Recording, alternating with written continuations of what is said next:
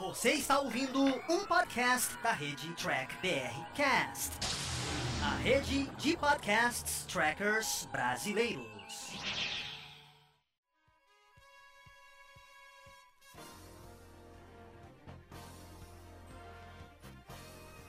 Olá, humanoides! Tudo bem com vocês? Aqui estamos começando mais uma versão em podcast aqui dos vídeos do Diário do Capitão. Esse é o programa Batata Diário, lá do Batata Espacial, que o Carlos apresenta. Ele sempre traz aqui um review e uma análise diretamente para você. Lembrando que esse podcast você também encontra em vídeo lá no canal do YouTube do Diário do Capitão. Então não se esqueça de curtir e compartilhar esse vídeo se você gostou. Se não gostou, claro, deixe aqui o seu comentário para a gente continuar essa nossa discussão. Sem mais delongas, vamos ao nosso review do nosso amigo Carlos. Fala, gente amiga, tudo bom? Eu sou Carlos Lose e este é o Batata Diário, o seu programa de dicas do Diário do Capitão. E hoje nós vamos dar sequência às nossas análises de episódios de Jornada nas Estrelas, né? Vamos voltar para Voyager no quinto episódio da primeira temporada, intitulado A Nuvem.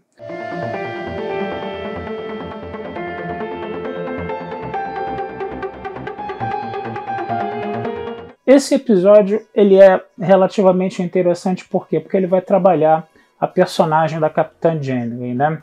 A Capitã Janeway começa né, o episódio, né, falando, né, de, de bordo dela, que pela força das circunstâncias, ela vai ter que ver a tripulação da Voyager de uma forma um pouco diferente, né?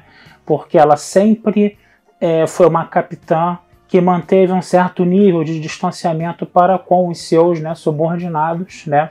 Só que agora a situação dela estar tá no quadrante delta a milhares e milhares de anos-luz da Terra, né, vai fazer com que ela tenha que ver a tripulação como se fosse uma grande família. O problema é que ela tem uma certa dificuldade de aproximação né, com os tripulantes. Né? E isso vai ser né, trabalhado ao longo do episódio e confesso a vocês que foi até muito interessante ver isso. Né? Como é que ela vai trabalhar isso? Primeiro, né, ela vai ter uma conversa com o Chakotay, né? o Chakotay vai falar das crenças indígenas dele, né? de que é, existem animais né, que, vamos dizer assim, são guias das pessoas durante a vida dessas pessoas, né? E os animais escolhem essas pessoas, né? E ela vai fazer todo um ritual junto com Chakotay, né? Para ver qual é o seu animal guia, né? Que vai ser uma lagartixa, né? Aí a gente lembra até daquele episódio, né? Que ela virou, virou uma salamandra com Tom Paris, mas isso é uma outra história, né? Então você vai vendo essa proximidade dela. Mas a história principal do episódio, o que, que vai ser? A nave está com uma carência de energia, né? ela está precisando buscar fontes de energia, e de repente eles se deparam com uma nebulosa onde você tem partículas ômicron que podem né, fornecer energia para a nave. Ela vai tentar né, meter a Voyager dentro dessa nebulosa. Existe uma barreira né, que está entre a nave e essas partículas ômicron. Né? Ela vai forçar a entrada da Voyager nessa barreira, né? E aí depois o que, que acontece? Ela vai para uma região da nebulosa que é desconhecida, uma, um tipo de material vai começar a colar né, no casco da nave, vai começar a tirar energia da nave, ao invés da Voyager conseguir energia. O que, que a Janeway vai ter que fazer? Vai ter que tirar a nave de lá, né? Só que para voltar né, por essa barreira vai ser mais complicado. E ela vai ter que dar um tiro de torpedo fotônico para abrir uma brecha, né, uma fenda nessa barreira para eles poderem sair. Né? Esses pedaços de matéria né, que ficaram grudados no casco da nave vão ser analisados e vai ser descoberto que aquilo é material orgânico. Então a nebulosa é uma grande né, estrutura viva né, que acabou sofrendo um ferimento por intervenção da Voyager. Né? A Voyager não sabia, né, que aqui, o pessoal da Voyager não sabia que aquilo era um ser vivo, né? E acabou meio que ferindo essa é, nuvem, né? essa, essa nuvem viva aí no caso. Então qual vai ser o grande detalhe aí? Eles vão voltar né, para a nuvem para fechar esse ferimento que foi provocado nessa barreira, né? E o doutor, inclusive, ele vai sugerir uma sutura, né? E aí eles vão ter que andar dentro da nave, dentro da, perdão, da nuvem, como ela sendo uma grande estrutura viva, né? Os propulsores da nave funcionam como uma algo que agride essa nuvem, né? E essa nuvem começa a jogar raios, né? Na Voyager, como se a Voyager fosse um micróbio que está sendo atacado por anticorpos, né? Eles vão ter que desligar o motor da nave, né, os propulsores da nave, né, e entrar meio que no sistema circulatório da nuvem para chegar perto da fenda para fechar a fenda. Só que eles não estavam conseguindo fechar a fenda, e aí o doutor vai sugerir o quê? Vai sugerir que se faça uma espécie de sutura, né, que é uma coisa que no século 24 já não existe mais, né, a sutura é uma prática antiga, e aí eles vão ter que se aproximar bem, bem perto dessa fenda para quê? Para poder meio que costurar, né? Com raios de, com raios nucleares, né? É, essa fenda para poder fechar ela. Quer dizer, é um negócio meio surreal, né? Tem uma tecnobabble médica aí meio surreal, né? Mas ela é interessante porque ela vai dar novamente uma visibilidade para o doutor, que vai continuar a ser trabalhado como alívio cômico nesse episódio. Né? A gente percebe que no início da série o personagem do doutor também era muito bem trabalhado, né? Foi por isso que ele acabou ficando tão popular, eu acho, né? Porque ele já estava sendo trabalhado desde o início da primeira temporada, né? Mas é, é, interessante a gente ver, né, que você tem essa questão moral aí, né, de que você a, a nave entra, né, numa, numa nebulosa, faz uma besteira, né, provoca um ferimento nesse ser vivo, né, e aí o que você tem ali mais de, de ético, né, é você voltar, né, para você é, para você acabar, né, para você suturar esse, tratar desse, suturar esse ferimento, tratar esse ferimento mesmo que a nave esteja sob ameaça, né? Isso vai despertar uma certa revolta no Nilix, né, que está vendo a capitã metendo a tripulação da nave só enfurada, né? Mas aí a Jenny, ela bate o pé para cima do Nilix, né? Ela fala que vai realmente entrar na nebulosa, vai realmente suturar essa esse ferimento dela, coisa e tal, e que não está nem aí para ele, coisa e tal, né? E aí o Nilix percebe que subiu um pouco nas tamancas, o que, que ele vai fazer? Ele vai se auto-intitular oficial de moral e vai justamente levar para a tripulação uns quitutezinhos né, para a galera comer, entendeu? E ficar, vamos dizer assim, um pouco mais relaxada durante as tensões né, de, de você estar tá na ponte, né? A Janeway, como ela está querendo se aproximar da tripulação num primeiro momento, ela torce um pouco o nariz porque o Nilix fez, né?